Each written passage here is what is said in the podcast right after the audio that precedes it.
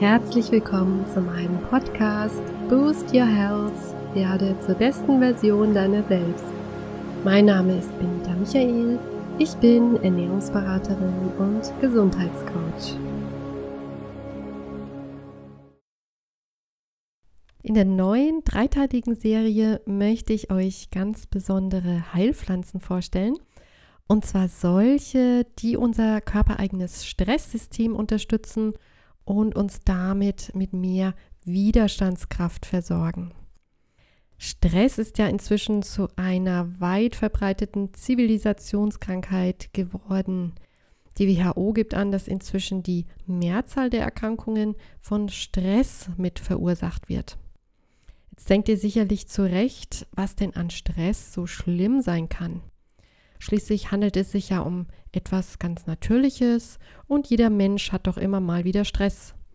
Vor allen Dingen leben wir heutzutage in mehr oder weniger gesicherten Verhältnissen und profitieren durch den technischen Fortschritt von vielen Bequemlichkeiten und Annehmlichkeiten.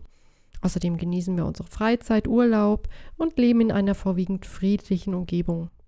Wie kann es also sein, dass Stress uns heutzutage regelrecht kaputt macht und so viele Krankheiten verursacht.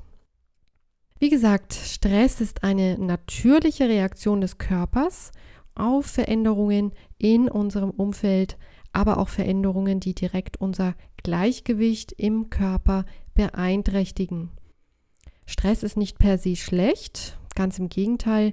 Wir benötigen sogar diese Form von Anreizen oder Herausforderungen, damit der Körper robust und flexibel bleibt. Sport stellt zum Beispiel so einen positiven Stressfaktor für uns dar. Der Körper wird deutlich stärker herausgefordert, alle Systeme laufen auf Hochtouren.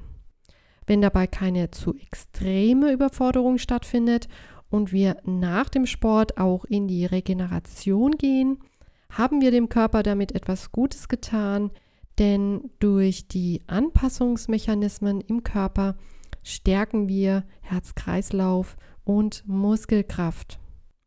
Stress entsteht auch, wenn wir Herausforderungen annehmen, wie zum Beispiel einen neuen Job beginnen oder vielleicht einfach ein kleines Date haben, wo wir im Vorfeld schon ganz aufgeregt sind.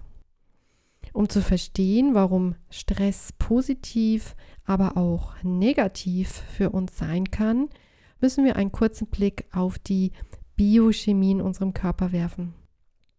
Wenn unsere Schaltzentrale im Kopf also Stress wahrnimmt, dann kommt die Hormonproduktion im Körper so richtig in Schwung. Das Hormon Adrenalin kennt wahrscheinlich jeder schon von Namen her. Das ist eins von diesen Substanzen, die den Körper sozusagen in Alarmbereitschaft versetzen. Dadurch wird der Herzschlag beschleunigt, der Blutdruck steigt und Gehirn und Muskeln werden besser durchblutet. Die Leber gibt ihre Zuckerreserven frei, die dann im Blut landen und von den Muskeln verwendet werden können, um Energie zu erzeugen. Der Atem beschleunigt sich, wodurch unsere Skelettmuskulatur mit mehr Sauerstoff versorgt wird. Unsere glatte Muskulatur in unseren Verdauungsorganen erschlafft dagegen sodass der Verdauungsvorgang mehr oder weniger zum Erliegen kommt. Den Effekt kennt auch sicherlich jeder. Wir wissen ja, mit vollem Magen macht man keinen Sport. Der Körper passt sich also in idealer Weise den herausfordernden Situationen an, was uns damit das Überleben überhaupt erst ermöglicht. Voraussetzung für die positive Wirkung von Stress ist, dass es sich bei der Situation um eine vorübergehende Angelegenheit handelt. Es danach also wieder zur Beruhigung kommt und die Hormone dann von unserem Körper abgebaut werden. Zum negativen Stress, auch Distress genannt, kommt es, wenn eine belastende Situation über einen längeren Zeitraum anhält. Die Stresshormone im Körper sind dabei ständig erhöht und es wird Cortisol ausgeschüttet, was sich negativ auf Immunsystem, Blutdruck, Verdauung und Psyche auswirkt. Hier kann es dann zur Entwicklung von schwerwiegenden Erkrankungen kommen. Chronischer Stress wird oft verursacht durch unsere moderne Lebensweise. Wir sind ständig unter Strom und unter Druck, in der Familie durch Doppelbelastung am Arbeitsplatz, durch die ständige Erreichbarkeit per Smartphone und Co und vieles mehr. Wir schaffen es zum Teil nicht mehr für den entsprechenden Ausgleich in Form von Pausen, Bewegung und Ruhe zu sorgen. Eine Lebensstiländerung ist natürlich das A und O, wenn man merkt, dass man hier wirklich wie ein Hamster im Hamsterrad gefangen ist. Schaut euch dazu gerne meinen Podcast zum Thema Meditation und zum Thema Digital Detox an.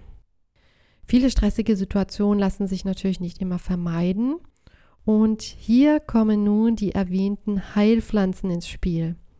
In der Fachsprache nennt man diese Adaptogene. Adaptogene sind seit Jahrhunderten zentrale Bestandteile der traditionellen chinesischen Medizin und dem indischen Ayurveda. Die Wirkung der Pflanzen ist also schon seit langer Zeit bekannt. Heutzutage werden sie in der Naturheilkunde zur Stressresilienz empfohlen. Der Begriff Adaptogene beinhaltet ja schon den Wortstamm adaptare, also im Englischen to adapt, das heißt anpassen. Diesen Überbegriff haben die Heilpflanzen allerdings erst vor kurzem von unserer westlichen Schulmedizin erhalten, nachdem Forscher diese Pflanzengruppe untersucht haben. Die Pflanzen, die als Adaptogene eingestuft werden, müssen bestimmte Voraussetzungen erfüllen. Diese sind genau nach einer vorgegebenen Definition bestimmt und zwar müssen Adaptogene harmlos sein, im Organismus minimale Störungen hervorrufen und ja, auf irgendeine Art und Weise normalisierend wirken. Aber was können sie wirklich und in welchen Pflanzen kommen sie vor? Beim Stress durchläuft der Körper einen dreistufigen Anpassungsmechanismus.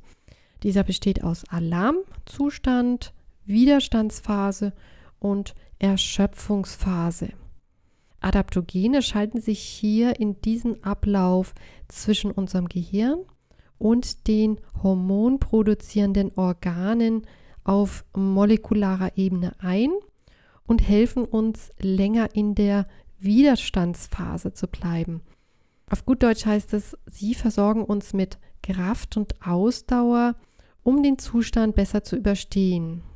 Dadurch wird das Stresshormon Cortisol reduziert, der Blutzuckerspiegel ins Gleichgewicht gebracht und Entzündungsreaktionen vorgebeugt.